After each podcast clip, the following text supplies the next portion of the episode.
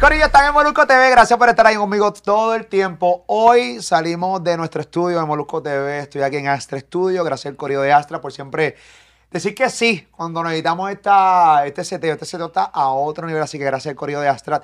Hoy voy a estar entrevistando a unos panas, amigos de muchos años. Teatro, cuando yo estaba comenzando el radio, yo conozco a estos cabrones. Y me atrevo a decirle cabrones porque son mis amigos. Si fueran otros artistas, no me atrevo a decir, utilizar ese término. Pero esto es más que un podcast de su historia, de cómo están aquí, que es la que hay, su nuevo EP que ya está en la calle. Voy a convertir esta entrevista también en algo musical, o sea, es entrevista con música. Ellos van a cantar en vivo con nosotros, se va a convertir en un contenido, o sea, a otro nivel. Y más si tú eres fanática o fanático de ellos, seguramente cantaron en tus prom y también cantaron en el prom de tus hijos. Así como lo estás escuchando. Aquí están conmigo, los quiero, quiero que los aplaudan conmigo en los comentarios, aplausitos conmigo, incluso aquí la gente que está aquí. Es chévere, el límite. 21. Gracias, gracias, gracias. Javier, ¿qué es la que hay, Gracias. Corillo? Gracias, Molusco, por la oportunidad siempre de pues, dirigirnos al público. No, papi, no, a mí, yo soy fanático de ustedes full. Yo tengo un problema, yo digo que soy fanático de todo el mundo. este cabrón, a decir que es fanático del límite, cantamos una canción de ellos, cabrón, en verdad me la sé. Yo sé, hay que, a veces digo que soy fanático de gente que no soy fanática, tengo que bailar eso. de verdad. Pero Sí. en nuestro caso es más que fanático familia. Familia. Nosotros Claro que nos sí. conocemos desde hace mucho, mucho tiempo. Hemos, hemos visto muchas etapas tuyas de Sí. cómo, ha, cómo ha evolucionado y cómo ha llegado el triunfo y No. nos, nos sentimos muy orgullosos. No, no, yo me siento, bueno, yo me siento, yo creo que, yo creo que nos hemos disfrutado de, de parte y parte, porque yo, también cuando ustedes han estado en sus conciertos, hace muchos años en el Roberto Clemente, tuve la oportunidad de trabajar en la emisora, que era la emisora oficial en aquel momento Sí. de, de su show, de su concert. En aquel momento todavía no existía el Choli, ¿verdad que no? No, no, creo que no. Ay, puñeta, ay, puñeta. El Roberto Clemente, me acuerdo que ustedes bajaron de allá arriba, o sea, como, Sí. como, eh, que no eran ustedes, cabrones, cogieron a la gente pendeja. No, no le quites esa ilusión. No le quites esa ilusión. Estos cabrones supuestamente en el Bueno. concierto bajaban de allá arriba del techo con haciendo chaval. De repente, papi, bajaban los, los tres tipos, pero bien fuertes. Pero sí. flaquititos, flaquititos. Sí. De repente, como que se escondieron y salieron estos tres cabrones así con la boquita. Eh. Mira, ¿tú sabes por qué nos fuimos nosotros? Te voy a dar una exclusiva. Cuando estaban, esos fueron este, los, los- los del equipo de, de Ah, sí, rescate de San Juan. Que ellos son profesionales en cuestión de, de, de Rappelling. rappelling y todas Sí, estas sí. cosas. Profesionales y todo, ¿sabes qué? Hubo uno que estuvo cuatro horas enganchado ahí arriba por- porque se le dañó, un- eh, el arnés se le dañó y estaba allá arriba cuatro horas así, mira. Y nosotros lo miramos y nosotros decíamos, ¿y cuándo van a bajar ese de ahí? Se quedó cuatro horas un como proceso para bajarlo. En el ensayo general, sí. Ah. Fue un proceso para bajarlo y nosotros decíamos, miel, miércoles vamos para allá arriba nosotros, bajen ellos. Bueno, que lo- lo- rescatarlo. Bueno, lo dijo Javier, porque Javier es el que le tiene miedo a la altura. No, yo no, papi, yo no, yo no. No, No. Javier le tiene terror a las alturas. Tú sabes que. Eh, hay que trabajarlo mentalmente. En serio, tienen miedo a las alturas. Papi, en Bellas Artes, a esto le dio con bajar de un aro de, un aro de fuego, o sea, el aro pero sin el fuego. Agarrado con eso nada más, y el techo de Bellas Artes, y, y- y ahí no había doble. Y cuando yo dije iba para allá arriba, dije, no señor, yo para allá no voy. Y el visito, esto es una sola vez en la vida, Javier. Que hacerlo. Y yo, yo para allá arriba no voy. Un plan de convencimiento, No, cabrón, psicología. Papi, psicología, y vienen y me dicen, Javier, vamos a hacer algo. Lo que vamos a hacer es que eh, la cortina está abajo, ¿verdad? Eh, subimos, subiendo, subiendo, subiendo, llegamos arriba y rápido, límite 21, y la cortina sube y baja. Nos llevamos Pues, a subir. ¿Sabes qué? Me engañaron. Y cuando, cuando subieron, la cortina no subió y el público aplaudiendo la gritería y yo, ¡puñeta! ¡Bájenme! ¡Coño! Literalmente ah". gritando malas palabras. Y nadie escuchaba lo que yo estaba gritando porque yo que quería que era tirarme, pero estaba bien alto. Ok. Cuando llegamos abajo, me dicen, Javier, cuando llegue abajo, te- con calma te vas a, a- a- bajar de, de la cosa esa porque había una, una algo que se una pesa, tenía una pesa. Sí, tenía una Y persona. si te vas rápido, Lo menos que eso hizo se levanta y puede golpear al que está ahí atrás. Se preguntarle al que está ahí atrás lo que le pasó. Yo, papi, yo me tiré, papi, no llego al piso y yo estaba, buenas noches, mi gente. No, la persona tuvo que agarrar la cuestión esa y por poco se formaba un revolú ahí. del Así que yo no sé cómo vamos a hacer en el futuro, pero Un tipo que, que- que ha estado bajo tantos riesgos en su vida, sí, con mucho, a las alturas. mucho. Sí. O sea, ¿cómo uno se Sí. arriesga tanto en la vida y de Sí. repente con miedo a las alturas? Sí, es que todos tenemos un lado débil. Todos, todos tenemos nuestro débil. ¿Cómo? Es reconocerlo y trabajarlo. ¿Cómo Ramiro, el Vincito y Javier se conocen? Wow. ¿Cómo, cómo ustedes se unen? Yo creo que yo no- nunca he tenido, la, siempre las entrevistas que le hago he promocionado su nuevo disco Sí, sí. o su nuevo tema. Eh, muchachos, creo que hay cuatro chistes pendejos, una parodia. Adiós. Sí. Tengo la oportunidad de tomarme el tiempo que me dé la gana en este podcast y poder hablar de, obviamente, su EP, de cómo están vigentes en el 2022, Ujú. de anuncios grandes que van a estar diciendo aquí, de que nos van a estar cantando en vivo. Pero nunca eh, he conocido la historia de cómo, usted, cómo ustedes tres se, se- se juntan. La verdad, la verdad, la verdad. La verdad. En la banda de las batuteras, Javier tocaba percusión. Y el visito en la banda escolar, la trompeta. La trompeta. Eso es verdad. Cat- yo tenía 14 años, el viejo tenía como 12 años. Y aparte de eso, pues nuestros, nuestros padres se conocen porque es el mismo pueblo, Santa Isabel, un pueblo pequeño. Pero realmente fue así. Yo, yo estaba en, en- la verdad, eh, en, en un grupo de batuteras, como Percusionista. Él vi como trompetista y los grupos eh, competían entre ellos, había un cierto roce y se iba a formar una pelea y yo quería darle el vincito. Ok. Y el vincito, ah, entonces, un- ¿Por qué? Porque era un, trompe, era un trompetista con, con Guille Sí, Cabrón. Sí, era el tipo se creía la, Sacho, el tipo se creía la gran, ¿sabes? No, mentira. Pero nada, nada, lo- en realidad lo que pasó fue que en la escuela yo lo velaba que pasara para caerle encima y eso. Entonces yo, mira dónde va este, estoy loco por darle. Pero sin saber que de ahí este, lo que íbamos a hacer es que los dos grupos se unieron y recuerdo que la- entonces el visito empezó a ensayar con nosotros, este, la banda de la patutera el trompetista, cuando había presentaciones nunca iba porque no dejaban ir. Entonces el visito se le ocurre entonces a su papá, que Dios lo tenga en la gloria, que es mi papá y el papá de Ramiro también, Elvin. Entonces nosotros íbamos a jugar a casa el visito con los instrumentos de Costa Brava, Del papá del Vincito. del papá. que es la orquesta de mi papá. Claro, de tu viejo. A jugar, a los 13, 14 años, a jugar allí con esos instrumentos. Cuando ellos salían, Sin permiso. sin permiso, nosotros montamos los instrumentos y una ocasión llamaron a la policía porque el ruido era demasiado... No, y tocando la misma canción desde las, 6 de la, desde las 6 de la mañana hasta las 7 de la noche, la misma canción, la misma ¿Qué canción. canción era? Este, El negro. Mami, el negro. para, Pero- papá. O sea, pero tú con la trompeta. No, allá, No, no, ya- mismo- yo tocaba piano porque nos hacía falta un pianista. Con dos dedos. Pero yo tocaba, no sabía. ¿sabes? Y además los instrumentos Sí, eran prestados de Costa Brava, tú sabes. Con dos dedos. Con Ajá. dos dedos ahí. Y yo ahí- tocaba la tambora. Ok. Tú te puedes imaginar el desastre.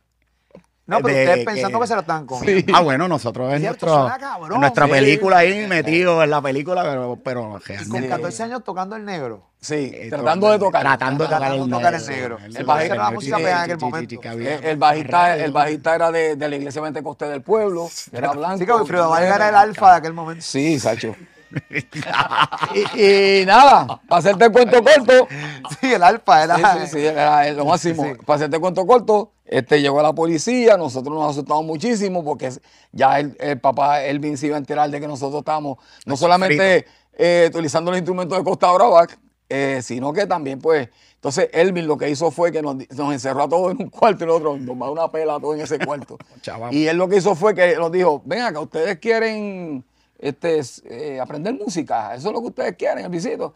Y nosotros, pues sí, entonces, mira cómo se la cosa de la vida. Le celebramos los otros días a, a- Capó, Enrique Capó, que lleva con nosotros 45 años dentro de la institución Costa Brava y Límite. Este señor es el único que queda de esos tiempos, cuando nosotros pequeños. Y él bien lo que hizo fue que nos empezó a llevar en, en una guagua de instrumentos a todos los niños, nos montaba ahí los sábados. Y nos llevaba al negocio más lejano del pueblo, donde no ruido no molestara a nadie. Y ahí nos soltaba a las 9 de la mañana y nos recogía a las 3 de la tarde, para que nosotros... No, no había oportunidad de que nadie nos oyera ahí. Exactamente. Es correcto. Pero- Así de esa manera empezó todo esto. Pero qué duro. Y nuestra amistad eh, fue por ahí para abajo. con- nos- nosotros teníamos grupos de para tocar en marquesina, de tocar, pero era por vacilar, ¿entiendes? ¿Tú sabes No que era, fue- era un hobby. Pero ya mi- ahí mi papá me dijo, Elvin, tienes que estudiar, ponte a estudiar los exacto. sábados. Y ahí empecé a coger clases de piano con René Barrio, que, que es una de mis pianistas eh, favoritos. Después empecé a coger, a coger cursos de armonía en el conservatorio los sábados de extensión. Me, me, me curé, me Sí, empecé. tú- yo, yo cuando era cuando era niño, este, ya ustedes existían, pero ustedes eran bien jovencitos, o sea, no es que son. Y yo recuerdo, yo recuerdo Límite 21 porque ustedes siempre fueron una marca. Ajá. Y yo recuerdo en Visito que tenía el piano este tipo Sí. guitarra. Que yo decía, mira, este es el tipo de la pollina, porque tuvieron como un po- una pollina así permanente. Una pollina hija de puta, así como una cosa bien cabrona, parecía que era como un permanente, que uno no sabía. Si uno No no te sabía, estás riéndote. no, no sabía si era, uno no sabía si era Mirta de Perales o el Vincito. Y tú de repente, Yo así, tenía cabrón, papi, pero tú le metías bien cabrón. Sí. Y, y, y era eso, pa, pa, pa, y yo me quedé con eso siempre en la mente. Sí, sí, sí, sí. A todas estas la historia comienza y Ramiro todavía no ha llegado a este No, no ha llegado. Ra- Inclusive por poco límite no existe. Y te explico por qué. Estábamos ensayando una vez los los- pues, los grupos que teníamos de, de nene y el visito y yo salimos peleando. Y entonces yo le dije al visito, ah, pues ¿sabes qué? Eh, me voy para allá, tú sabes para dónde. Y entonces yo cogí una bicicleta vieja que tenía y me fui para mi casa, este, ¿sabes? La bicicletita. Ah, era este, se, que, que se mete al grupo donde le quepa. Ay, ah, te voy- ah, vete para... Papi, como a la hora, yo veo ese carro que llega frente a casa y era el, el- eh, papi Elvin, Elvin Torres. Y yo, mm, ¿qué hace Elvin aquí? El visito al lado así, mira. y Javielito, ven acá. Y yo, paso, montese ahí. Y yo, ay, nos van a meter, a los dos nos van a dar. Eh. Móntate allá atrás, te dije. Y yo me monté. Y entonces empezó a dar vueltas por la vida. eh, y entonces dice, yo a hacer una cosa a ustedes dos. Ustedes dos no pueden pelear, ustedes son hermanos. Ustedes aquí, ustedes dos son, ustedes son hermanos, ustedes tienen que cuidarse uno al otro. Y estamos hablando de, que, estamos hablando de más de 37 años de eso. Wow. Y yo creo que desde ahí no sé yo, no sé yo con eso. Igual que no sé yo cuando él fue el que trae a, a Ramiro. O sea, él bien tenía esa magia, Papi, papi. él bien tenía la magia para dejar que personas se acercaran a nosotros o alejarlas. ¿Y se arrepienten de esa decisión de tu papá? Jamás, no, más. ¿Dónde te da Ramiro? No, eso lo mejor, chacho. Ramiro fue el complemento perfecto. No, no, no. Cu- Cuando entró Ramiro, cuando entró Ramiro fue que realmente empezó Límite 21, porque Exactamente. ahí fue que filmamos con, Sí. con nuestra primera casa disquera. Nosotros tuvimos, Molusco, siete años intentando de que una casa disquera nos escuchara. Pero los tres juntos. No, no, No, no. ustedes no, dos. no. Nosotros dos. Y, y Ramiro me imagino que por su lado también. También. Porque él tuvo, Ramiro tenía en otro, estaba en otro mood. Ya mismo voy contigo para que cuentes la parte de la historia. Yo creo que tú Es bien cuentes, bru- está brutal tú la cuando tú llegas al grupo. Estoy con, con, con, Sí. con Javier y con, con, eh, con el Vincito. Ustedes dos, siete años intentando. siete años Mano, intentando. tocando en lindo, boda. ustedes Están feos con Sí, no, solos. verdad, fe- pero él feo. la parte linda. Feo, feo, feo. No, no, Ramiro nos trajo, no, cuando llegó el grupo, no, no, ustedes no pueden vestirse de esa forma, Elvin, tienen que ¿Cómo vestirse aquí. Vestían? Papi, tenía presupuesto. Era, presupuesto. éramos, éramos humildes, éramos Humilde, humildes. súper humilde. Yo he visto gente muy humilde vestir a otro nivel. Sí, no, Bueno, pero no, humildad, no, porque no. tú puedes ir a cualquier tienda y con dos pesitos te compras una camisa Quiero- moderna, tranquilo la vida. Pues éramos bien charros. ¿Ok? Pero ¿sabes qué? Yo no te quiero brincar la historia porque es bien emocionante cómo surge todo esto. Eh, Elvin dijo algo bien importante ahorita y es que nuestros padres querían que nosotros estudiáramos. O sea, más que la música era estudia. Entonces, Elvin nunca lo gusta decirlo, yo lo voy a decir. Nosotros, pues, hubo un tiempo en que nos separamos porque teníamos que estudiar, era lo que querían nuestros padres. Elvin se fue a estudiar ciencias naturales a Calle eh, con su hermana. Su hermana hoy una, una profesional médico brutal. Elvin, Te amo, Maribel. Elvin iba a ser médico. Y entonces yo me fui a Ponce a estudiar también, que ya yo quería ser propagandista médico. Bueno, estábamos retirados. Entonces un día Elvin me llama y me dice, ¿sabes qué, Javier? Yo, yo no voy a terminar medicina, yo voy para la música. Y yo dije, sí, ¿cómo tú le vas a decir eso a papi Elvin? Cuando tú le digas eso a papi Elvin, entonces tú me llamas, entonces me dice lo que va a hacer. Pero primero habla con papá Elvin primero y después, porque, ¿sabes? Teníamos ese miedo, ese respeto de no. Pero gracias a Dios nos dio la oportunidad. ¿Pero Yo- hablaste con él? Sí, definitivo, hablé con él, le dije, mira papi, pues vamos a tener eh, es lo que yo siento realmente en la música. A papi lo que más le interesaba Sí. de todo era que el Vincito, sé lo que tú quieras hacer, cualquier cosa, fue el ¿sabes? pero estudia, estudia, métele. Este, no para que tengas un diploma, para que aprendas de verdad. Ujú. Para que, para que cuando vayas a las clases no es la nota, es el conocimiento, Ujú. ¿entiendes? Eso es así. Y eso es lo más importante de todo. ¿Y dónde está el conocimiento? Pues donde están los profesores. Ahí, es donde los podemos encontrar. Entonces, pues, pues me dediqué a eh, full. Este, eh, al principio del grupo, yo pedí como que un break a- en el conservatorio, pero la gira, los viajes, No, empezó puso interesante. Colombia, esto, aquello. Tuve que darle una pausa, pero nunca, Molusco, he parado de estudiar. Sí. Siempre, año tras año. Tómate una pausa Software. y ahí están los cadáveres de los profesores todavía esperándote. Sí. Ah, oye, la pausa y yo cogí una sí. también. y so- cogimos. Sí, mano, sí, sí, es una realidad, es una realidad, pero, pero sí, no, lo más importante es adquirir conocimiento y, y- y- y utilizarlo y aprender de los errores, eso es lo más importante en la vida. Y el consejo más grande que nos dio fue Y eso lo aprendimos de, de- de papi. no importa, y el, y el consejo de no importa lo que tú quieras hacer, tienes que ser el mejor. Si usted va a ser carpintero, sea el mejor carpintero. Si usted va a ser conserje, sea el mejor conserje. Por lo menos Si ser- inténtelo. Inténtelo, sé, pero, ¿sabes? Y. ¿sabes que nunca, nunca, nunca nos dijo que hacíamos las cosas bien? En la- en cuanto, si le enseñamos una grabación, decía, "Ah, está regularcita. Por más bien que. No. Eso se puede Sí, mejorar. pero por dentro. Ahora, sabe. Aquí está. Ahí llega entonces el complemento cuando Elvin toma el permiso de la universidad, eh, habla con, conmigo, comienza lo que es el proceso de buscar, como todo, quién, quién apadrinar ese primer disco, que lo que necesitábamos 1.500 Dolor de dólares no teníamos. Ok. Ya mano. 1.500 dólares para el 1.500 primer disco. Para, Para grabar. Por lo No menos para empezar la no grabación. nada, necesitábamos grabar Sí. en un sitio ahí Claro. que nos escuchara. Claro, claro. Por lo menos un demo. Un demo. ¿Y cómo tú llegas entonces al límite 21? Cuando este, llegue ese amigo? carro allí a tu Pues, casa. yo estaba lavando el carro de papi, este, sin camisa y en chancleta. Y entonces llega un, un carro a mi casa y era Elvincito con su papá, con Elvin.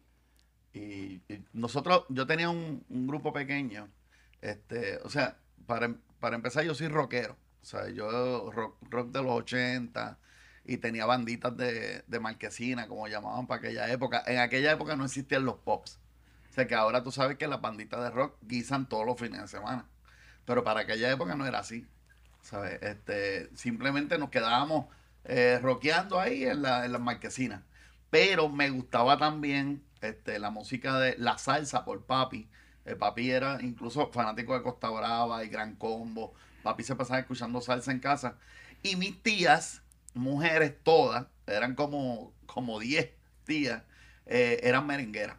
Entonces escuchaban Wilfrido, me llevaban a los bailes de, de Quisqueya. Obligado, obligado. Yo quiero escuchando ese merengue. Al, al principio era Esos oídos Mira, sangrando. A mí no los detestaba, de y verdad. mis primos que vivían en Nueva York, entonces tengo la parte urbana, que era el freestyle para aquella época, Noel, la música de Noel y todo eso. eh, bailábamos este, breakdance y, y todo este tipo de cosas. O sea, que yo tenía un revolú de música en mi cabeza.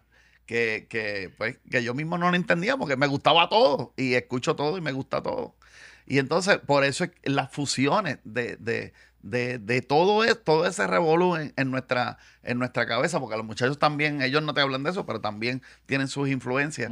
Todo eso se refleja en nuestra música. Por eso es que dices, esto es un merengue como distinto, como diferente. Pero es que nosotros ponemos todas las cosas que nos gustan, las ponemos, empezamos, para nosotros es un laboratorio, el, el estudio de grabación, y empezamos a jugar con sonido. Y, y- y todos los productores que nos están viendo en este momento se pueden identificar con nosotros porque, porque es así. Este, productores con los que nosotros este, trabajamos como Nesti, La Mente Maestra, Alex Killer, que fue productor de, de Bad Bunny, o sea que siguen trabajando con nosotros. Son fiebrujas así como, como nosotros. Y siempre que nos metemos en un estudio es a curarnos. Para hacerte el cuento largo corto, pues nosotros, yo, para resolver, porque yo decía, bueno, yo me tengo que ganar el peso de alguna forma.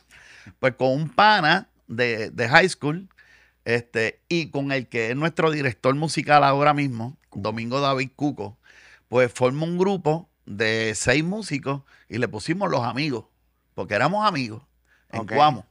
Empezamos por ahí a tocar en cuanto chinchorro hay. Y cuando yo empecé a ver billetes, ¿Qué tocaba? ¿sabes? Tocábamos Merengue. me- merengue, exacto. Tocábamos merengue y merengue de Sí, sí, originales y de todo el mundo. Pero claro. empezamos, eh, yo tocaba, tú sabes, empezamos a escribir nuestras cositas y qué sé yo. Y casualmente ellos tenían un grupo que se llama Los Nenes Grandes de Puerto Rico. Y nosotros alternamos, en algunas ocasiones nosotros alternamos con ellos. Ellos eran una banda grande. O sea, nosotros éramos un grupito. Sí, como Pe- secuencia de, de Esa- eh, pianito, sí, seis, mus- seis músicos, un solo sax, tú sabes, un, un tamborero, un piano, un bajo y vámonos.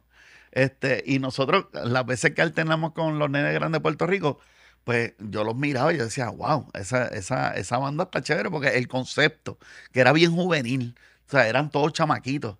Y, y ellos parece que también me echaron el ojo, porque entonces, este, o sea, digo, contra, este chamaquito como que, tú sabes, como que la tiene. Y llega el papá de Elvin con Elvincito, eh, preguntando, preguntando por, Ramiro, y llegan a, a mi casa y me proponen, este, o sea, me dicen, mira, queremos eh, que vayas a una audición con nosotros, ta, ta, ta, y, y me dejan un cassette. Y en ese cassette estaba, Cassette, en ese, en ese cassette yo le dije, Ese es casi y, y, y, y 15 canas empiezan a celebrar. yo, yo le di, yo le di- yo le dije a, a- a- le dije a papi, este, papi me dijo, mira, esto, lo otro. Y yo, ah, pues está bien, déjalo allí encima. Y lo puse así encima de la, mismo. de la, de- del tocadisco de mi cuarto y qué sé yo. Y, Oye, ¿cómo y se quedó. cheque. Sí, sí. Dame pensarlo. Ay, lo dame chequeo pensarlo, después. Ay, Dios. Estas ofertas. Estrella. Estas ofertas. Yo descalzo lavando un carro. Sin camisa. Sin camisa y en Ay, chancleta. Sin un guiso más. Qué terrible. Ay, déjalo ahí. Para el carajo las oportunidades.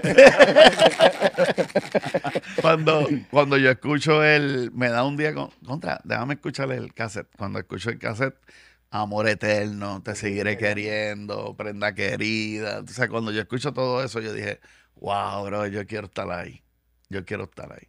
Estaba el número de teléfono y qué sé yo, en el, en- llamé y bueno, o sea, de bailar un carajo, o sea, yo no sabía bailar nada, dos pies izquierdos, o Sí, sea, pero Ramiro, pero lle- nada. Ramiro llegó y plantó bandera. Dijo, bueno, si ustedes quieren que yo esté, tienen que, hay que vestirnos de otra forma. Tenemos que vestirnos, qué sé yo. Y, y le dije a Javier, Javier, enséñame a bailar, por favor. O sea, Javier tuvo la paciencia de estar cinco o seis horas ahí conmigo, nada más para el paso básico. O sea, y, y- y yo se lo agradezco eso, que, que- que tuvieron la, la- la Fíjate, paciencia conmigo. De, ma- Pero fue un gran intercambio, créeme.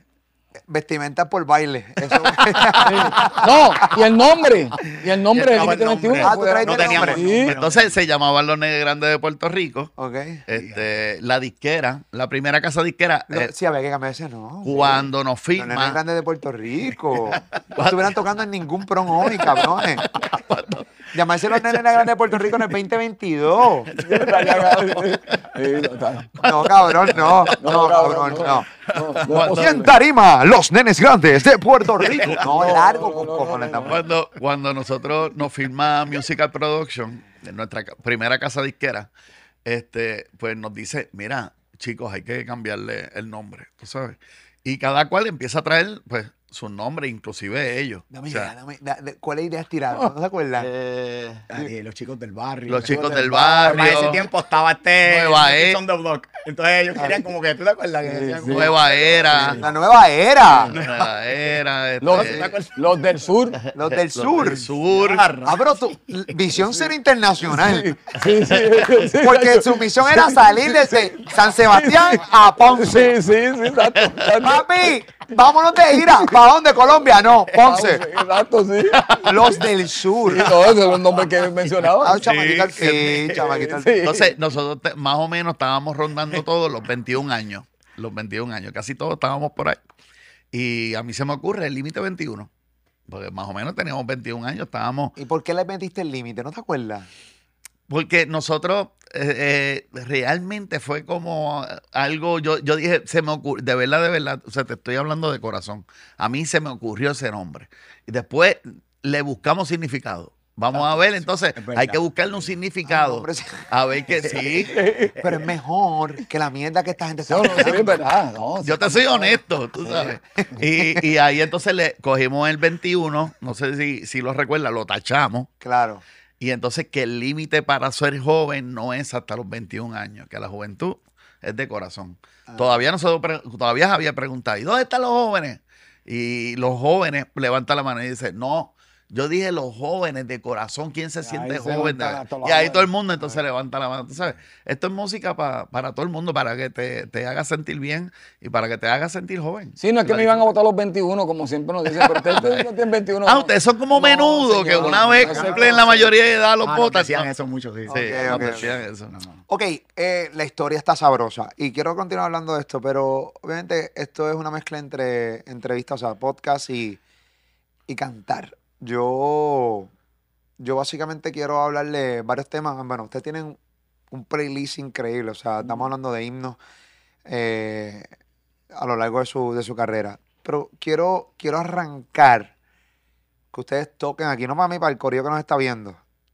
Eh, y antes que la canten, ¿cómo nace la canción eh, Estás enamorada? Yeah. Ya, che, eso Eso va, a ser, bochinche. eso va a ser un bochinche en exclusiva aquí, sí, nunca se ha dicho. Ok, pues ¿por qué mejor no la cantan primero? Ok, Sí, sí, ok. Me sí. cantan el chisme después. Sí, te va a encantar. Dale. Estás Dale. enamorada, yo creo que es uno de los clásicos duros de ustedes. Sí, Amén. No creo, estoy 100% seguro. Eso es así. Definitivo. Vamos en vivo.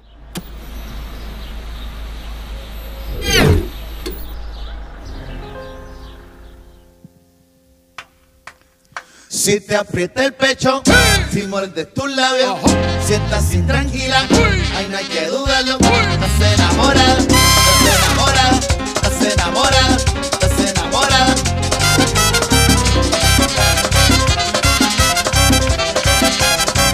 Si te aprieta el pecho, si muerdes tus labios,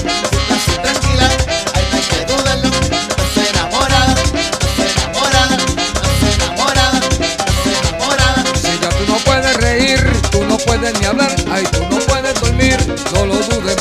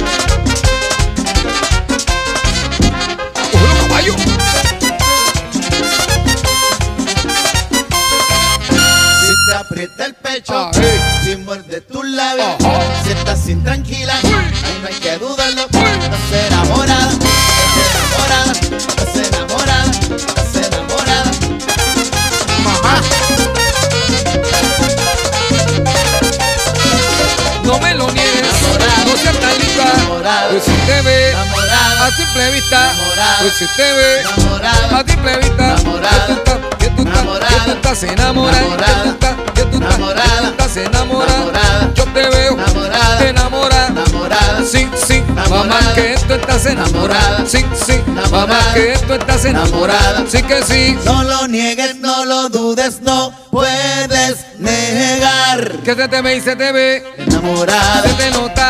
Ya enamorada, lo sé, ya lo sé. enamorada. Que delata Enamorada. en tu boca. ¿Por qué? Tu corazón no para. Y estás enamorada. Coro, coro, coro, coro, coro, titán.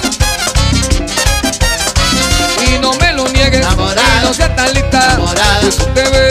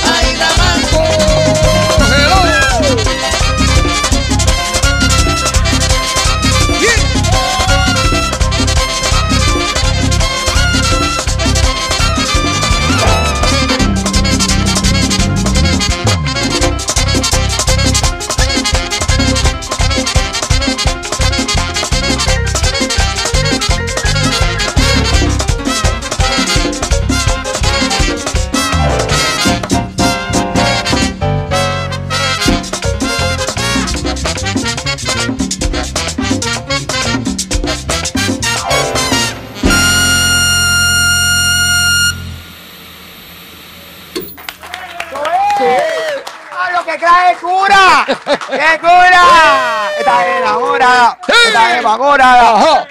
La puñeta. Hacho, papi, esa. Activa, activa. Ah, papi, esa canción. eh, yo tengo. Yo no sé cuánto va a durar este podcast. Bueno, voy a intentar que dure eh, bien concentradito. Quiero que la mayor cantidad de gente posible lo vea. Pero yo tengo muchas historias con ustedes. Y si tengo tiempo, las voy a contar. Bueno, Ok. Nos quedamos en cuando tú entraste. Le pones eh, el nombre. Van a cantar más, Corillo. Yo sé que están pidiendo más música. Ya, en los comentarios me dice producción que ya tú sabes, eh, están pidiendo más canciones. Y les voy a poner a cantar dos canciones más, pero duras. Dale, Bueno, dale, dale, para que se curen. entra Ramiro. Gracias a Dios, Ramiro eh, entra en buen momento, le cambia la vestimenta, le pone el nombre al grupo. Gracias a Dios que ellos. Porque también, obviamente, cada, yo creo que cada cual tiene su rol dentro del grupo, ¿no? Sumamente importante. Yo creo que este balance es que los ha llevado, ¿no? A durar tanto tiempo. Ok, ¿qué ocurre? Le, le inventa el nombre de Límite 21 y ¿qué pasó? Pues mira, este, luego que surge el Límite 21, sacamos el- la primera producción.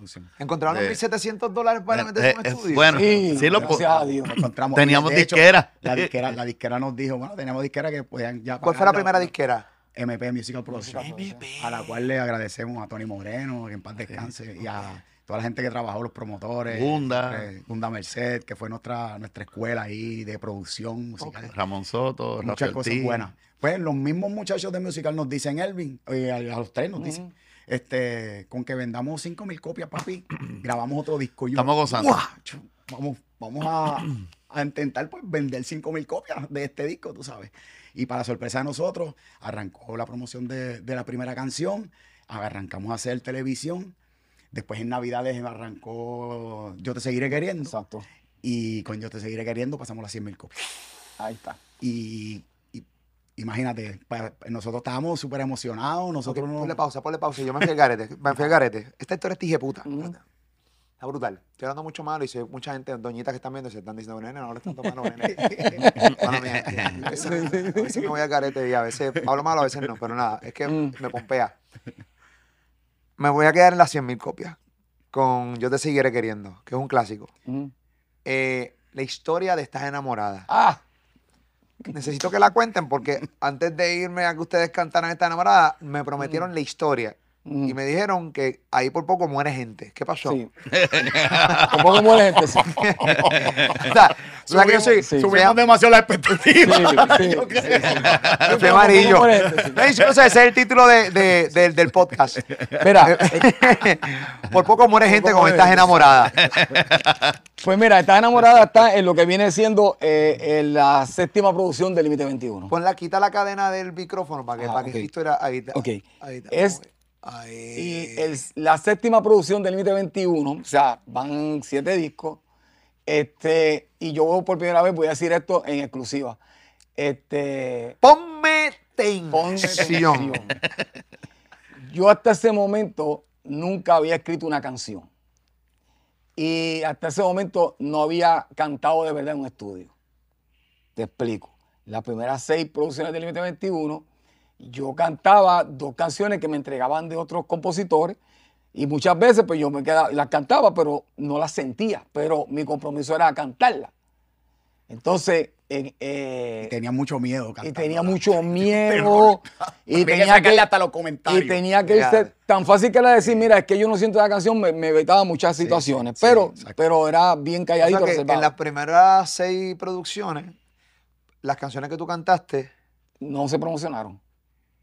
Pero fueron un mierdero, habla claro. No se promocionaron. Pues, bueno, Pero, lo que pasa es que si comenzando por mí, o sea, si yo no la. pero no la- está mal, no está mal. Yo te puedo No, decir la Pero cosa que no, se, promo- son- se promocionaron porque eres mi chica. Sí, eres mi chica, sí, pero, pero, pero la mayoría de ellas eh, no. o sea que no- podemos decir que Javier de Límite 21 es de Estás enamorada sí, para acá. Sí, sin miedo alguno.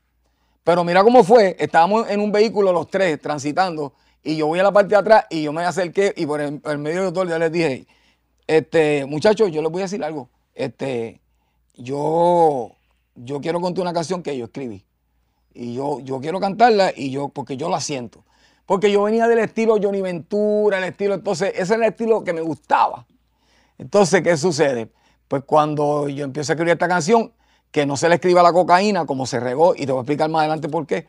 Porque si escuchas la letra, la gente piensa que yo se le escribe la cocaína. Este, yo comienzo a cantar la canción Vincito, el Vincito hace el arreglo. Cuando vamos al estudio, es la primera vez que yo me atrevo a cantar sin miedo y libremente esa canción. Pero hay un problema, que después los grandes conocedores de la industria no querían la canción en el disco, porque el disco iba dirigido en una dirección bien musical y muy linda. O sea, nosotros estábamos a un nivel ya bien musical y ellos entendían que la canción no iba acorde con lo que se estaba buscando. Y este caballero que está aquí, que se lo agradeceré toda la vida, evitó que a mí me diera un trauma y dejara de escribir para siempre. Porque ya yo iba en la de que, cuando yo estaba en una, bueno, tú estás en una mesa y hay una persona diciendo, eso no va, eso no, eso es una mierda. Entonces, ¿qué tú haces? Entonces yo, no, está bien, está bien, no hay problema. Pues, Y el visito, le puedo decir una cosa. Esa canción es la única canción diferente. Eso está brutal. No la dejes fuera, vas a cometer un error. Y yo, pa, está bien, déjelo, porque que. ¿Y sabes qué? Este, hoy en día es la que más regalías me ha dejado. Es, eh, ya tú sabes cómo ha sido esa canción, la- lo, eh, lo brutal que ha sido. Y, y recuerdo con mucho cariño que después la canción que supuestamente esa persona no quería, después al otro disco me estaba diciendo, tú no tienes una cancioncita igual que esa por ahí. Y tú le dijiste como arcángel. Mámate cuatro bichos de parte mía, entonces, y va a quedar más cabrón. Ahora, mira, mira, la, mira la controversia de esa canción. Arcángel, eres el mejor, puñeta. De- Ajá. después la controversia fue que viene una persona y se acerca y me dice, mira, ¿por qué tú le escribiste a la cocaína? Y yo le digo, ¿por qué tú dices que yo le escribí a la cocaína? Me dice, porque tú estás describiendo los síntomas de esa canción. Y yo, ¿pero qué tú estás hablando? Lo que me dice, bueno, si te aprieta el pecho, si muerde tus labios, si estás intranquilo, ay, no hay que dudarlo, estás en peligro. Ah, estás en perica, no, pero que. Y entonces yo decía, Ay, qué estupidez. la gente le da lo que, lo que- yo decía, no. Y me acuerdo, si ya tú no puedes reír, tú no puedes ni hablar, tú no puedes dormir, no lo dudes más. O sea, entonces yo tuve que batallar también con esa otra parte de, miren, no le cambien la- eh, el significado a lo que no lo tiene. O sea, cada cual coge la letra y, y- y la interpreta a su manera. Pero nosotros no estábamos en eso, nosotros estábamos en llevar un mensaje positivo, de amor romántico, lo que siempre ha sido Límite. Límite nunca ha sido un grupo de, de canciones de doble sentido, ni de malas palabras. ¿Entiendes? Y eso, hay muchas historias con esa canción, pero muchas. Eh, ¿cómo, ¿Cómo? ¿Ibas a decir algo, Ramiro? No, que ca- cada, es que lo que, lo que sucede, cada etapa del de Límite 21, en cada etapa, ha- han habido eh, estilos que han predominado. Por ejemplo, la primera etapa de Límite 21 fue más romántica, más amor eterno, Te seguiré más te seguiré queriendo. queriendo, más la chulería. Que inclusive yo, yo- yo estuve hablando con, con mi amigo Tego, Tego, Tego Calderón y, me- y me decía que esa línea no, no, no, es de, no era mucho de su agrado. O sea, le gustaba más romántica. le- la romántica, le gustaba más límite después agresi- más agresivo, A mí me más, más límite urbano agresivo. y demás. Este, luego, entonces, surge la línea este, que, que Javier domina magistralmente, que es una línea más agresiva, un merengue un poco más agresivo. Y luego, entonces, surge la canción que vamos a, a- cantar ahorita, este, aunque siguen los estilos, o sea, este, no es que un estilo eh, se, se, eh, ¿verdad? Este desplazó al otro, sino que se han ido uniendo diferentes estilos del 2021 y la, y la gente lo sigue aceptando. Luego entra el estilo más, más urbano, que nosotros le llamamos merenguetón en un principio, con, con el baile pegado, que la vamos a estar interpretando ahorita. Y, este, y hubo también, como en el caso de, de Javier, hubo también resistencia al cambio de parte, no de parte de nosotros, nosotros esa era nuestra propuesta, pero de parte de, de las casas disqueras y de parte de los ejecutivos. Porque acuérdate, ellos siempre siquiera no saben un carajo. Lo que pasa es que... ¿Y que- qué es esto? que- No quiero estar enamorada, no quiero estar baile pegado. Lo- y las dos canciones tú las tocas hoy en un party, en donde Y no sea, pueden y la gente faltar, no pueden Exacto. faltar. Lo que pasa es que, que muchas veces este, se tiende a jugar a, a- a lo seguro, ¿no? Entonces, eh, ese, ese Y a miedo... lo que está pasando. Eh, y a lo que está pasando. El problema de jugar a es- lo seguro Sí, es que terminas todo el tiempo en la misma esquina. Exacto. Entonces, Correcto. cuando ya lo seguro no está Exacto. funcionando, te botan para el carajo y buscan entonces lo que está, el grupo que está, o la persona que está predominando caminando en, en el estilo Oye, nuevo. y no quiero tampoco con esto, no estoy criticando a nuestras No, casas, pero de yo que no, sí. estamos muy agradecidos de, de todo el trabajo que todos hicieron por nosotros. Claro, Lo que estoy diciendo es en, en términos de estilo, ¿no? O sea que sí, Profesionalmente. eh, Eso- profesionalmente, siempre, siempre hay una pequeña resistencia, pero el público, eh, al fin y al cabo, pues aceptó Pues y que eso acepta es- todos esos estilos del límite 21. Eso ha sido una bendición en nuestra carrera, mano, porque honestamente hemos sido arriesgados. O sea, eh, Nosotros queremos, no- nos gusta curarnos en el estudio, queremos hacer cosas nuevas siempre. Yo creo que eso nos ha puesto, nos ha sacado un poquito aparte del bonche. Y, y ha sido algo bueno para el grupo. Nos ha dado una identidad. Claro. No, yo soy de los que creo, bueno, eh, ahorita lo estabas diciendo, Ramiro, eh, tú escuchas el intro del Límite 21 sin usted decir una sola palabra y ya tú sabes que es el Límite 21. O sea, ustedes tienen su estilo y su esencia. Y en merengue, eso es bien difícil y ustedes lo lograron. O sea, ustedes escuchan el Límite 21, no hay nadie que suene como ustedes. Desde el piano, desde tu voz, desde tu sandunga, desde tu flow, tu estilo, o sea, todo. Se une todo eso, tú lo echas en una Magic Bullet y ahí está límite 21. Ok, estás enamorada, que es uno de los palos más grandes. Incluso ustedes abren conciertos, ustedes abren sus shows muchas veces con Estás enamorada o con la de a la nena le gusta el trap, a la nena le, que ese es otra, otra, eso es otro tema. Eso, sí. Pana, pa, pana, pana, pa, pa, pa, ya, yo, la cintura, papi. Eso otra, eh, no, a nosotros nos criticaron eso porque nos decían, pero ¿cómo ustedes van a poner un dembow en medio del merengue, chicos? Sí. Pero es que, Pero pero es que porque nos gusta. que porque Nos, nos dijeron eso. Eh, Te lo juro. Así. Nos dijeron muchas veces. Es que es la verdad. Gracias, papi. Pero nos llegaron a Es la decir verdad. ¿Qué mierda Que la- es que la Gente sin visión. Y en la- y en la- Encanta esa canción. Sí, sí, sí, como en el baile pegado también nos dijeron, mira, eso no me, no, no, inclusive mucha gente, hasta, eh, y lo digo con, con ¿verdad?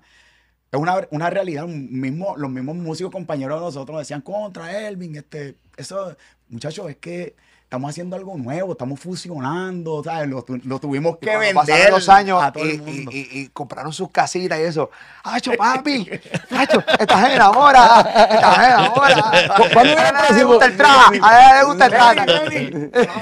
Sí, sí, sí, sí, sí, sí. Pero ha sido, ha, sido, ha sido una bendición, de verdad. el, el- el hecho de que la gente lo haya aceptado, Sí. nos sentimos bendecidos, mano. Tengo una duda.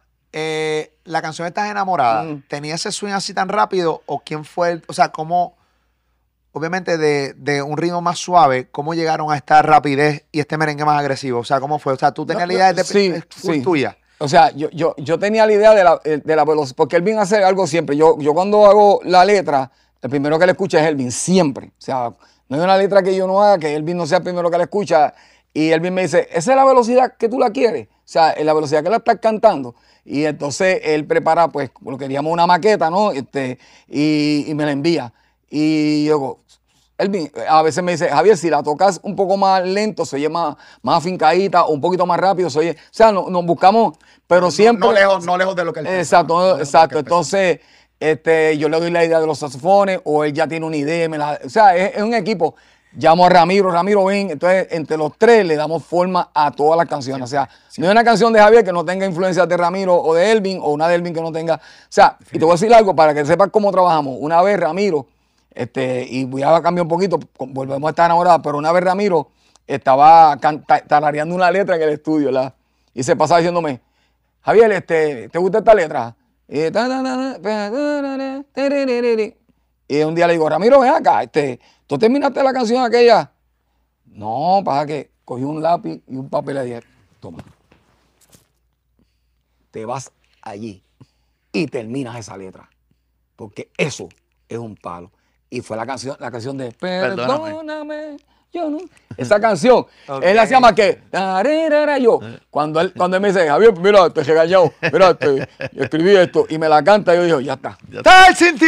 Ya está, ya está, claro ya está. Un palo. sí. A veces uno Este- necesita- nosotros nos motivamos y Nos motiva- necesitamos exacto, una motivación. para poder Exacto. terminar, terminar las cosas porque Y, y hubiera estado cabrón eh, si tú no metes Estás enamorada, porque ya tienes tus canciones también, tus momentos para cantar y para bailar, porque tú eres el tipo más agresivo en tarima en ese sentido. Pero el reto fue, la- eh, no fue estar enamorada, el reto fue cuando me dicen, otra parecida. Entonces ahí es que entonces yo empiezo y entonces ahí viene, se te mete por la sangre, ¡hey! te sube por la vena, Ajá, hasta el cerebro. Que magistralmente Como tú me mi Elvin tía. es Uy, el que la palo, Elvin es el que la comienza entonces el arreglo lento, ¿sabes? Porque porque te digo un equipo y ahí vamos. Entonces ahí viene esa, como dice Ramiro, son etapas. Esa etapa, pues, yo me la pude disfrutar. Él se la disfrutó, Ramiro, porque ahora cuando. Y las nenas locas contigo, así tú moviendo la cintura. No, con los Eso tres, era, eso era un pretexto tres, tuyo, cabrón, tres. para menear la cintura y para las nenas gritar. No, no, no, con los tres, los tres, los tres ahí, porque Ramiro y Elvin fueron, digo fueron, buenos alumnos mientras yo fui su, su maestro de baile, porque ahora, ahora la maestra de baile es mi hija. no sé bailar. yo- Sí. No, no, ahora, ahora bailan balón intrus. bal- Sí, yo a veces, yo a veces en visito que hace. Tranquilo, y aquel fajado. Ven acá, Parecido, parecido. cuando salieron estas canciones rápidas, Ah. Ramiro habla claro. Dijiste, puñeta, yo qué puñeta, ya aprendí el baile suavecito, ahora tengo que acelerar esta mierda. No, ya Ramiro dominaba el Ya baile. lo dominaba, ya lo dominaba. Sí, me Mucho gusta, me baile, gusta, ya, ya, ya, me ya. gusta mucho, me lo ya. disfruto mucho. Ya, ya. Qué duro, qué duro, qué duro. A mí me parece que, a mí me parece que, yo creo, bueno, ahora que ya ustedes están aquí ahora mismo, que saben lo que pasó, pero en el momento, defi- de- definitivamente en el momento es bien retante. Ujú. Porque, y ahora ustedes están como independientes, ustedes son los dueños de ustedes mismos, Amén. pero está cabrón depender de una disquera y que gente que realmente no conoce mucho del grupo opine. Y tener que tolerar eso es bien complicado. Molusco, una disquera, no voy a decir cuál es el nombre, Elvin no tiemble. Este, Estoy sudando. no El tipo más, el tipo más, mira, yo he conocido personas serias. El Vincito es el tipo más conservador y serio que existe. Pero- Él puede sentir algo y él no Sí, lo va a decir. Pero cuando, cool. cuando tiene que tomar decisiones fuertes. Ah, no, se eh, encojona eh, también. eh, eh, porque, no hay Dios que le toque un fader de su estudio. Yo no sé, ya me han porque contado la historia. Por eso nunca he visitado su estudio. Fui una vez nada más, no volví. No quiero tocar, no quiero tocar eso. en una ocasión, en una ocasión, no voy a mencionar el nombre, que se puso de moda un estilo de merengue en Puerto Rico, que todo el mundo estaba grabando de esa manera a dos por chao. Merengue bomba, sí lo sé. Estaba todo el mundo ahí. A nosotros se atrevieron a pedirnos que hiciéramos un disco completo así. Que cambiáramos lo que era Límite 21 y su esencia. Y el visito le dijo, ¿sabes qué? Pues yo no voy a hacer eso. Porque el único que trasciende y puede trascender es el que hace cosas diferentes. Y nosotros vamos a seguir insistiendo en lo que somos nosotros. Límite 21. Y ¿sabes qué? El tiempo nos dio la razón porque aquí estamos nosotros. Duro. Amén. Defendieron lo suyo, su Gracias. sonido. Sí, creo que sí. Pero creo- cuéntamelo de tu parte, o sea, como conservadoramente hablando, ya pasó el momento, pero cuando quieren, sí, porque es que volvemos, es parte de la dinámica de las disqueras, las disqueras están para una cosa. Es que es normal. Ganar dinero. eh, yo veía, tan- eh, yo veía la- la- esas discusiones de disqueras y de canciones, yo las veía tan normales. Es lo que yo he visto desde la orquesta de mi papá. Sí, yo sí. veía las, las reuniones de ellos con Sony, con diferentes disqueras. Yo veía eso tan normal que no era, tal vez lo que a los muchachos le, le daba, Sí, el, sí. el botón de pánico. A mí era algo totalmente normal discutir y, y intercambiar ideas y decirle, no, mira, tú estás erróneo, yo creo que esto es lo correcto y, y vamos para adelante con esto. Ok, antes de cantar el baile pego que quiero que uno esté, porque para mí el baile pego es bien importante aquí, cantarla, porque como tú dijiste, marca un antes y después de límite. Eh, límite en los primeros seis discos, pues tenía una esencia. Después del séptimo disco, pues sale otra esencia. Y después del baile pegado, pues sale otra esencia. Y cada cual, y yo creo que es, es como si ustedes comienzan a gustar las nuevas generaciones en cada etapa de su vida. Eh, Gracias a Dios. gracias a Dios. Es muy. Cabrón. Gracias a Dios, a todo, caballo, ¿verdad? que Porque- somos bende- no sabemos ni cómo, pero somos bendecidos de verdad. bueno, Gracias trabajando. O sea, sí saben cómo, trabajando y jodiéndose los cojones. Pero volvemos. La historia increíble de que ustedes lo que querían era vender 5 mil copias nada más de su primera disquera que lo había firmado, que es MP. Ujú. Haciendo un recap de lo que me dijeron ahorita. Queremos, la disquera dice, vendan 5 mil copias y hacemos el segundo disco. Y hacemos un segundo disco. Nosotros queríamos con todo el alma y el corazón grabar ese segundo disco. Porque estuvimos siete años intentándolo, haciendo demos, tocando a la gente. Nos cogían de estúpidos y, y- y lo logramos, más. Hicieron la gira, o sea, la, se fueron de Media Tour por todo PR. pegan un corte, pero ese corte me imagino que fue cool. Como que fue un corte de entrada que fue, este, yo quiero bailar, sonó bastante. Se Pero pa- para ese tiempo había una guerra entre Sal Soul y Z. Entonces Z tocó Yo quiero bailar y Sal Soul tocó Tengo una pena. Entonces como que la, la- la promoción de- se dividió un dividió. poco, aunque sí, ya, ya, ya estaba empezando como que la fiebre de límite. Sí, Sal Ya estaba Soul comenzando. y Z93, la verdadera guerra entre Junior Soto y Pedro Arroyo, que en paz descanse ambos. Que los dos los amamos La porque no- fueron La verdadera clave radio. en nuestro La grupo. verdadera La verdadera radio. Ajá. Sabes que La nosotros verdadera sangre radial. pero, pero Junior si Soto, pero Arroyo, tío. Pero si supieras, si supieras que eran personas súper especiales en Dos nuestra maestros. carrera, nosotros, si, sin esas dos personas, nosotros no hubiese existido límite. No hubiese existido. Así. Porque quien, quien realmente eh, nos sienta con una disquera fue Pedro Arroyo. Él fue. Estoy hablando de Pedro Arroyo, para los que ven esto fuera de Puerto Rico. Pedro Arroyo es, debe estar top 3 o top 2 o top 5, como tú lo quieras poner, dentro de los mejores programas de la historia de la radio puertorriqueña. Ujú. Sin duda. Fue el- básicamente el, el corazón de Z93. Hoy el Día Nacional de la Salsa en Puerto Rico existe por Pedro Arroyo. Ese gordo yo lo adoro porque sigo con sus recuerdos grandemente y, y los mejores consejos, los mejores regaños, las mejores cagadas de madre me las dio él. No había, un ser humano, no. no, no había un ser humano que más yo disfrutara ver comer. Hay dos seres humanos que yo disfruto ver comer. Ali Warrington. que todavía lo- Ali, te amamos. Ali, te amamos. eh, y a- No nos En serio. por vacilarle, es que te amamos. lo disfruto ver comer. Él come con un sazón y un gusto. que- que me encanta, es parte de mi hobby. Y, y Pedro Arroyo. Ujú. Y, y era increíblemente Pedro Arroyo, que en paz descanse. Saludos a la familia Pedro Arroyo, increíble programador, con Z. eh, Un ser humano cabrón de cool. Y sí, no, no son la primera, o sea, la primera persona o el primer grupo, el primer cantante que dice que Pedro Arroyo o Junior Soto. Los dos. Es que el Yo no caso- tuve la- el privilegio de conocer a Junior. En el caso de nosotros fueron los dos. O sea, Pedro, el principio de nuestra carrera fue quien nos, no, no, no, nos dijo, no, mira, muchachos, usted tiene que hacer esto. Vio a lo mejor pues que nosotros estábamos intentando, intentando y, y se conmovió. Además de que era súper amigo de mi papá también, que, que, que- que en paz descanse. Y, y, y el mismo Junior, hermano. Junior era loco. Jun- Junior, la familia Soto. Y dos emisoras yo- gigantes yo- Yo le tengo un agradecimiento a nosotros, nosotros tres, Elvin, Javier Ramiro y toda la banda. Nosotros tenemos un agradecimiento demasiado grande a los otros. No, no, bueno. ¿Sabes yo- que nosotros fuimos lo- las últimas personas que vimos a Junior con vida? Junior, Junior fue un baile de límite esa noche. Y fue y me abrazó. Antes y- del accidente. Antes del accidente, horas antes. Y me dijo, ¿dónde está el Vincito? Y yo le dije, el Vincito se encuentra en ese camino que está ahí. El Vin te puede decir lo que pasó cuando Junior bajó. Y él te dirá. Yo me di un palo de whisky con él esa noche. Sí. Y él fue donde Elvin le dijo. Pool le- Palace. Creo que él. En pulpa. Sí, Pool Palace. Viejo San Juan. Él abrazó a Elvin y le dijo unas palabras a Elvin. Y le dejó un mensaje. Y Elvin, te lo- si lo quería compartirlo hoy, pues a me que- quedo, me quedo con eso. se con- Él hizo así y pues. Y horas después. Fue bien especial. Tres, cuatro eh, horas como- después. Como que se, como que se Se despidió. despidió. Me abrazó, se despidió, unas palabras bien. Bien bonito. ¿Por qué? Porque cada vez que hay personas que fallecen, uno siente como que se despidieron. Pasó con Topi Mameri. Sí. Cuando Topi Mameri, que en paz descanse también, uno de mis jefes, uno de los tipos que también creyó mucho en mí, se encojonó muchísimo conmigo una vez, le renuncié en la cara para irme para la Soul.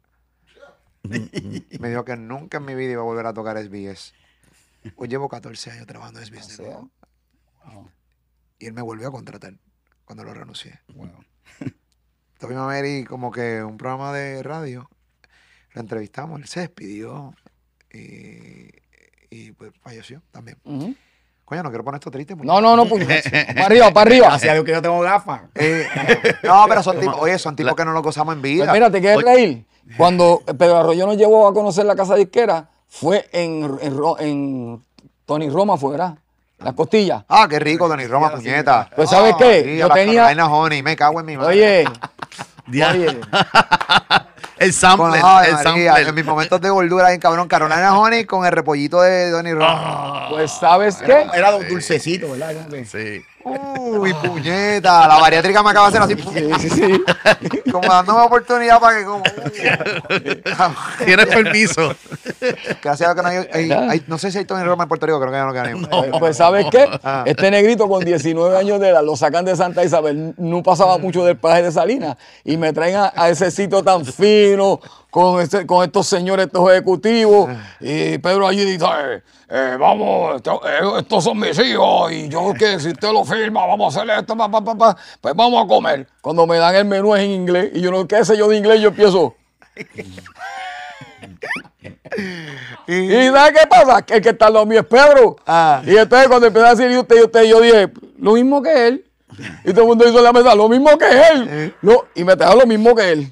Un cerro. Así. Así. Ah, ¿Cómo le te fuiste a la segura. No, papi, lo mismo. Pedro Arroyo comía, Pedro Arroyo comía con Papi. cojones. ¿Eh, ¿Qué? Wow, Papi, qué pichón. Fue un padre de música para nosotros, definitivamente. Qué chulo. Sabes. Ok, antes de cerrar el podcast, yo no puedo irme de aquí sin terminar la historia de las 100.000 copias. Y yo sé que estamos para adelante y para atrás con la Mm, sí, historia. sí, sí, sí. Tengo la bendición de que todavía tengo algo de retentiva y puedo recordarle a la gente dónde nos quedamos ahorita. Ya, la historia de estas enamoradas, Mm, la historia del baile pegado, mm. la historia del primer disco, que solamente querían que vendieran 5.000 copias, ahí le aseguraban el segundo disco, terminaron vendiendo 100.000 copias con el segundo corte promocional. Pues, hermano. ¿Cómo fue la reacción? Una de ustedes, traten de acordarse de ese Ah. momento y traten de acordarse que dijo la disquera. Yo, yo creo que fue en una de, las de, la- de las salidas de promoción que hicimos con, con Pucho, ¿verdad? Que Pucho nos lo Sí. contó. Nos dijo, acabo de, acabamos de vender la copia tan ciento que se ni que cuánto mil de- del disco de Límite 21. Papi, yo, yo no sabía ni que. Tienen asegurada su próxima producción. Ya, sí, ya van a, estoy seguro que van a grabar su y, no, y, lo- y los discos que, no, que, no, que nos entregaron en, lo- en, en Ahí es donde yo quería llegar. Sí, sí. Ahí es donde yo quería llegar. Bueno, ya, pero ya cuando nos la Sí. entregaron era como más simbólico, pero Sí. pues nosotros nos dieron la idea. Exacto. Y nosotros nos emocionamos igual porque tampoco nos esperábamos que nos fueran a llevar un disco de oro a un programa de televisión. Claro, claro, claro, claro. Pero que esa primera vez que nos enteramos, olvídate de lo que es las copias, que vamos a grabar otra vez. Eso fue mágico para nosotros. Yo creo que má- mágico también para mí, por lo menos, porque Elvin es más producción, pero para mí lo mágico fue lo que hace el papá de Elvincito, que organiza, en ese entonces organiza casi, ¿cuántos fueron? Como 90 fan el- alrededor de la isla, porque no existían, lo- las redes sociales no existían.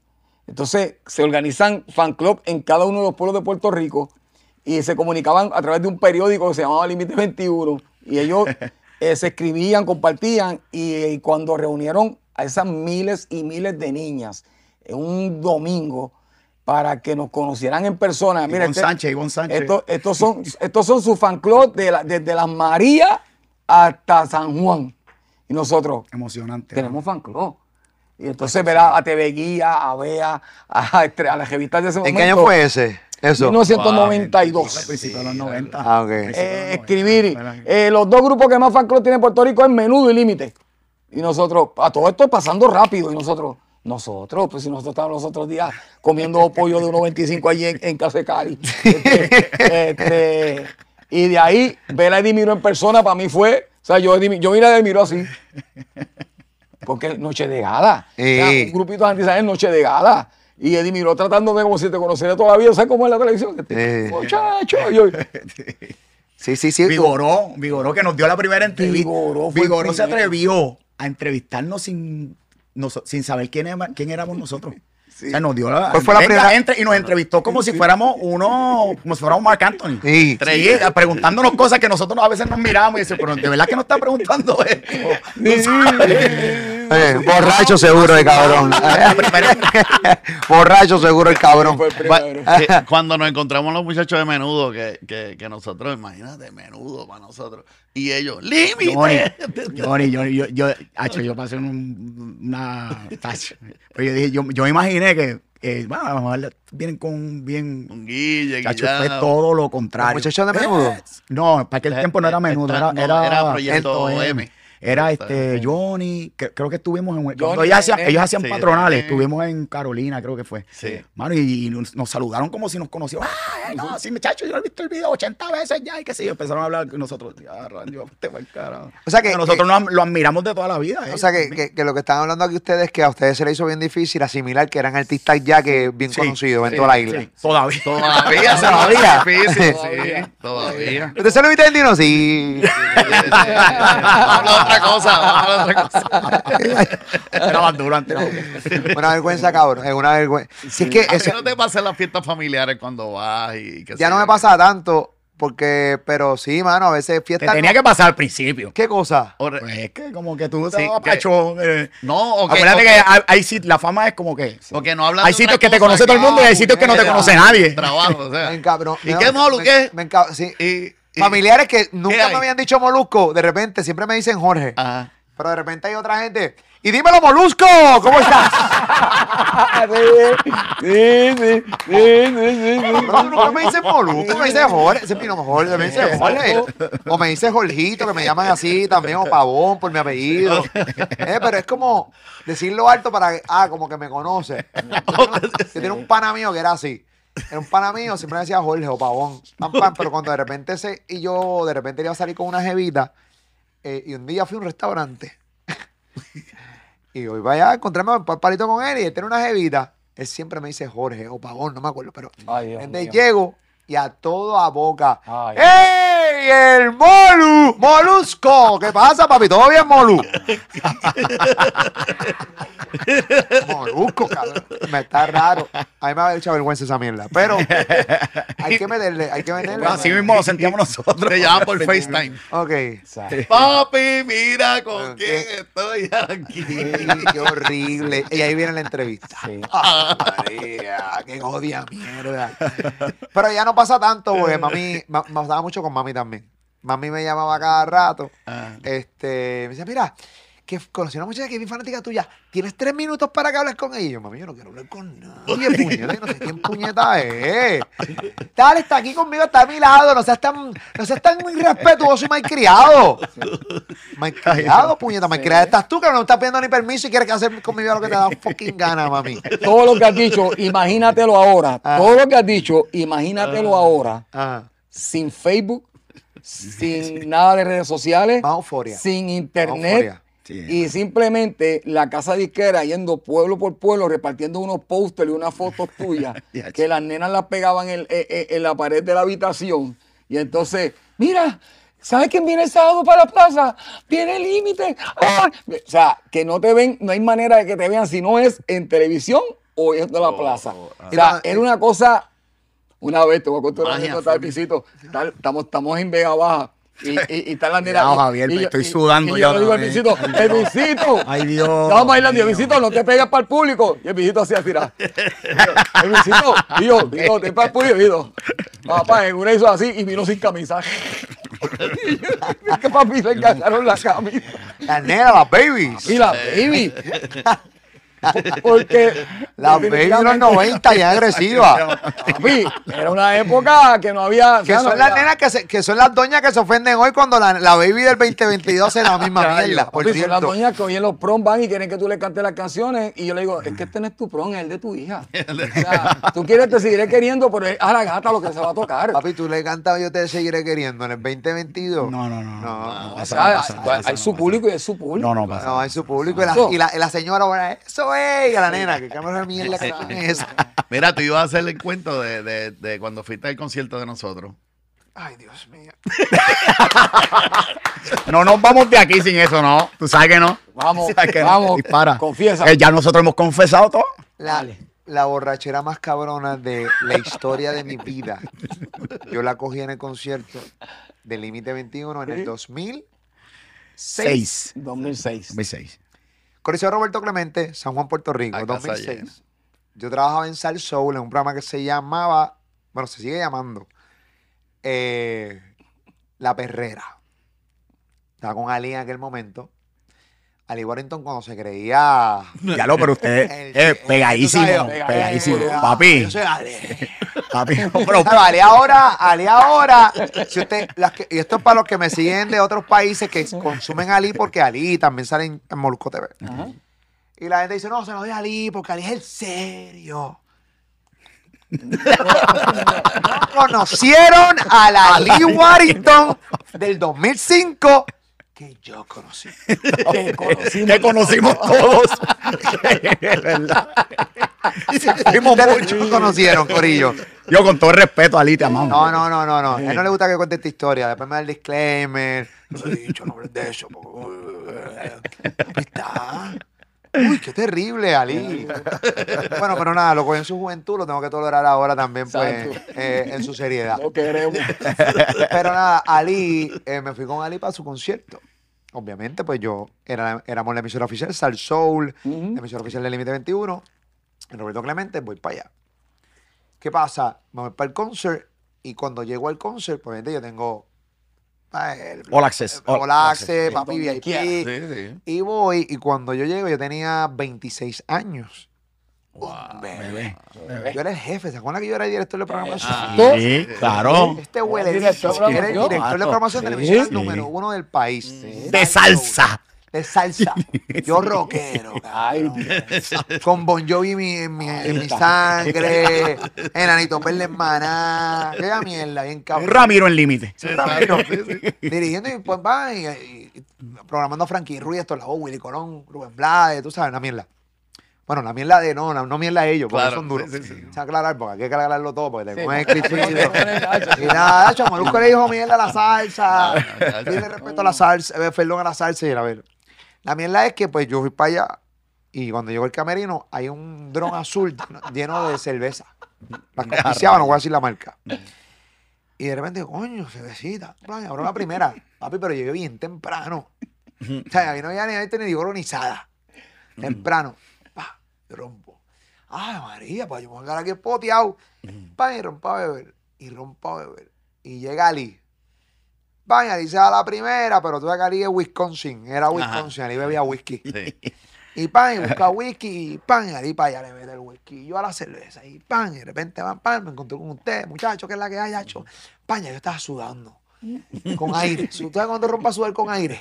Que tú sabes que eso está, papi. Y empezó a beber, viejo.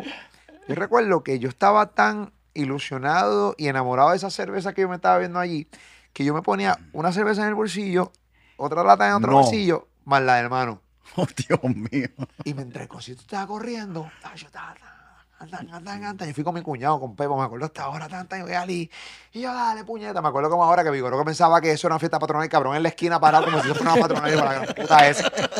Luisito Vigoro parado en una esquina como si fuera una puta patronal. Mandando, mandando a todo el mundo. cabrón, y una Mira, camisa el visito, botones. cambia el repertorio, vamos a tocar esto. No, el cabrón en la esquina, eso.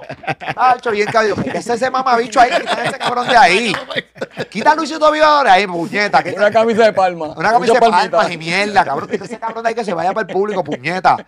Tienen cabrón dentro de mi borrachera. Pam, pam, pam, pam, pam, papi. La mierda es que yo sigo bebiendo, sigo bebiendo, sigo bebiendo. Se acaba el concierto y estaba bien ebrio. Me acuerdo que tú me llamas, dijiste, papi, el after party es en el Hotel San En el Juan. Hotel San Juan. Luis, Luis se fue conmigo. Exacto. ¿Qué pasa? Oh, Dios.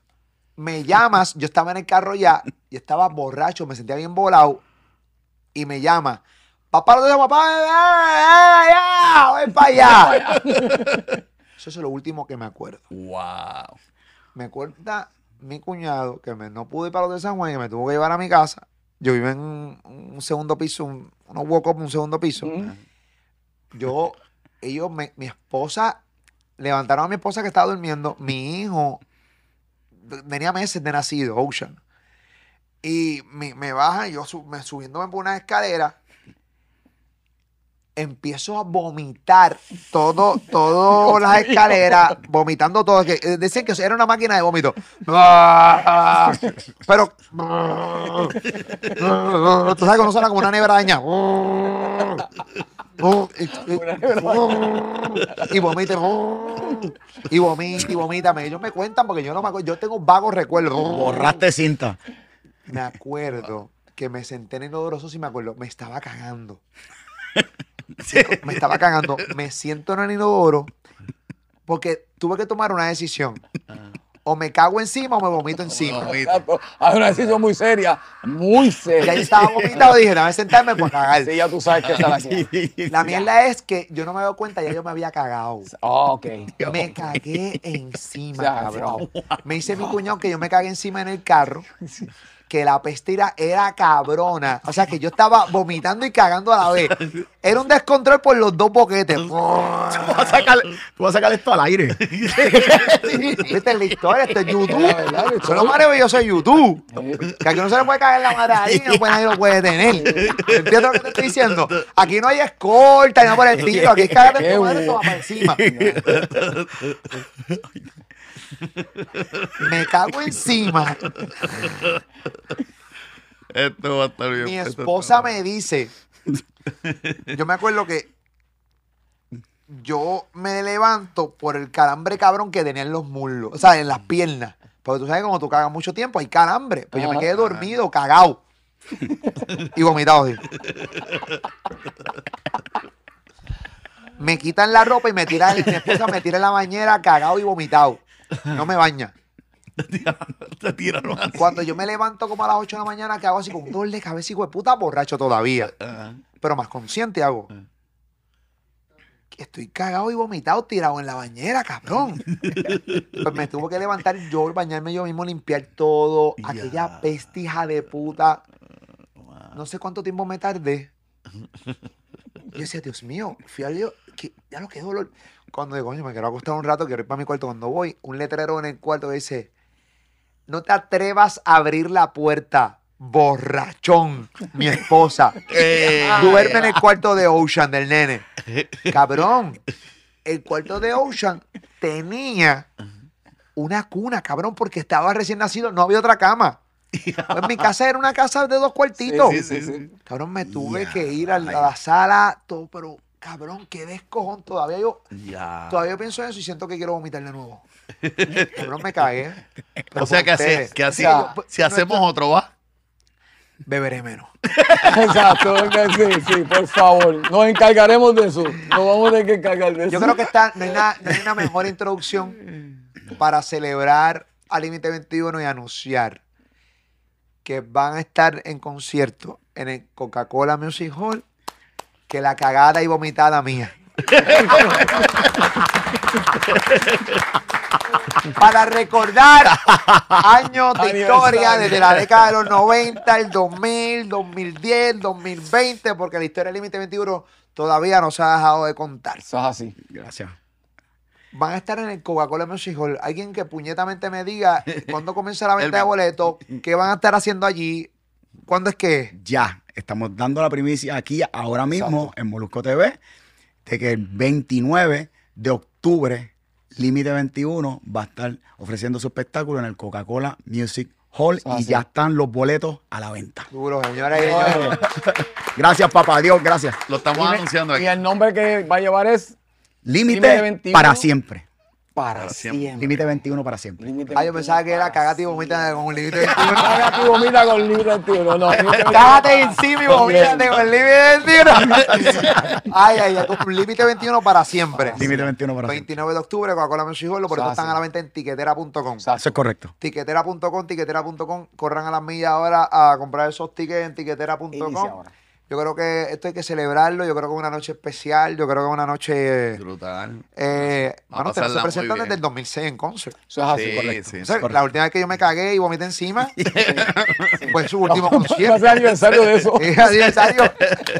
Estamos hablando de eso. pero, ¿verdad? 18 años de esa vomitada y cagada. No, no, Yo no, quiero no. no, hayamos dejado un mal sabor a Claudia. Por favor. Eso te demuestra que no hay mejor manera que, de janguear que con límites. Tú sabes, Tú sabes que yo estuve ahí en el concierto. cabrón. No, no, no. Tú sabes que yo estuve ahí en el concierto de Toño Rosario. Ajá. O sea que vi merengue en el Coca-Cola Music Hall. Sí. Se Sí. siente cabrón. Brutal. o sea que no tengo duda que se va a sentir cabrón de Nada Límite 21 el 29 de octubre en el Coca-Cola Music Hall con todos los éxitos desde, me imagino que desde el principio hasta Todo. hoy, ¿no? Toda la historia La musical. historia, la Son historia. 30 todo. años, caballo. 30. toda la trayectoria musical de Límite 21. Va a ser un viaje por el tiempo, desde los comienzos de Límite 21 hasta el Límite 21 de Te vas a enterar de qué artistas vimos nacer, de qué artistas hemos visto crecer y todas esas Va cosas. a haber muchas a sorpresas. través de- del tiempo con límite. Muchos compañeros. Vamos a hacer un, un recorrido maravilloso. Y la otra vez, el otro concierto, este, me atrevo a decir, ¿verdad? Que eh, nosotros hicimos como medley de, de, Sí. de varias canciones. ¿Te Esta vez, esta vez se van las Molusco no se acuerda. Esta vez a petición de la gente que nos han hablado durante todos estos años que cuando demos un concierto las vamos a cantar completas, las canciones completas para que tengan la oportunidad de, de- de disfrutarlas. Eh, yo, claro que me acuerdo del concierto completo. Yo me vine a joder ya sentado en el Ah, carro. Ya cuando te fuiste. ¿no? ¿Por qué? Porque yo, en el 2006, ustedes llevaron a Grupo Manía de invitado. Sí. Y hay una canción que yo soné por mis cojones en Salsó cuando era director de programación. Que quedó brutal. Eh, y entonces era la función entre dos, entre Oscarito cuando estaba en manía y A mí contigo. me huele que esto se va a pegar. A mí me huele que esto se va a pegar. Se ha unido dos orquestas, el público general. Se ha unido dos Tacho, Una de Santa Isabel. Otra, yo, papi, yo me acuerdo. Hey, Tacho, Qué eh, cura. y de repente cuando tú entras, se han unido dos orquestas, es una sola canción. Se han unido dos orquestas, es una sola canción. Límite con sus doritos, pero no se al límite. Tacho, papi, eso era- no, cuando venían los cachimbos. Pene, pe- ten, ten, ten. Tacho, papi, eso estaba bien cabrón. Y lo que la gente no sabe es que en esa grabación, esa parte que canta Oscarito la escribió él. La parte que cantaba al límite, pues la escribí yo. Entonces, lo- lo- eh, una mezcla de las dos orquestas fue la que grabó la canción. O sea, estábamos de verdad los dos grupos ahí. Yo le recomiendo a la gente que si no ha escuchado ese tema, que imagino que los que fueron a ese, búsquenlo. eh, eh, ustedes tienen obviamente ese disco en Spotify, eh, Sí, sí, sí, que es el su Está el concierto de concierto, 2005. el concierto de Busquen en Real. Time se llama. Real Real Time. time. Sí. Busquen la, la canción de Grupo Manía y Límite A 21. lo manía, a lo límite. Con- a los límites. Cuando, cuando vean a la parte de los cachimbos, Sí. se van a cagar encima como yo. Muchas sorpresas van a pasar. Ay, este podcast está bien cabrón, bien divertido. Ay, no, no, en verdad que sí, yo, yo quiero celebrar los 29 de octubre, voy a estar ahí en el Coca-Cola Music Hall, sigan echando para adelante. Gracias. Básicamente aquí hay como una semi de su historia, porque si no estuviéramos aquí cuatro horas hablando. Hay historias que... Aquí, aquí está el inicio de cada uno de los temas. Yo creo que lo más importante, Sí. ¿no? Eh, Cuando llegaron a las 100.000 copias, llegaron al segundo disco. Yo creo que por ahí para adelante, ustedes estuvieron en MP, estuvieron después en Mi Latin. Yo, RMM. En RMM, EMI, estuvimos en Univision. En Wow. Music también. wow, Todas. qué duro, qué duro. Uh, siempre mi respeto, yo. Ah, y en Sony. Sí, Sí, Sí. esto no, no, por mi de Sony, que fue la última, hombre, que haya, tú sabes. Así que nada, 30 años de carrera, se celebran el 29 de octubre, Coca-Cola Music Hall, boletos en tiquetera.com, tiquetera.com. Ramiro, Javier, el Vincito, eh, los quiero mucho, eh, los respeto, los disfruto y ahí voy a estar en primera fila. Gracias. Este, ah, obviamente, y póngame un inodoro por si acaso ahí. gracias, gracias, Moluco. y la bolsita por si acaso de los Por si aviones. acaso vamos, a tener- vamos a estar bien preparados. No lo vivo tanto como antes, ahí tengo más control de mi vida y, y toda la cosa. Pero, mano, disfrutar. Gracias, gracias a ti por la oportunidad que siempre nos da. Siempre que nosotros queremos presentar música nueva, siempre tú nos, abres, tú nos abres las puertas y te somos bien agradecidos. Y si verdad. hay una persona que hemos visto el crecimiento total, como ha tenido que batallar, luchar, trabajar para tener. Mano, estamos bien orgullosos, de verdad.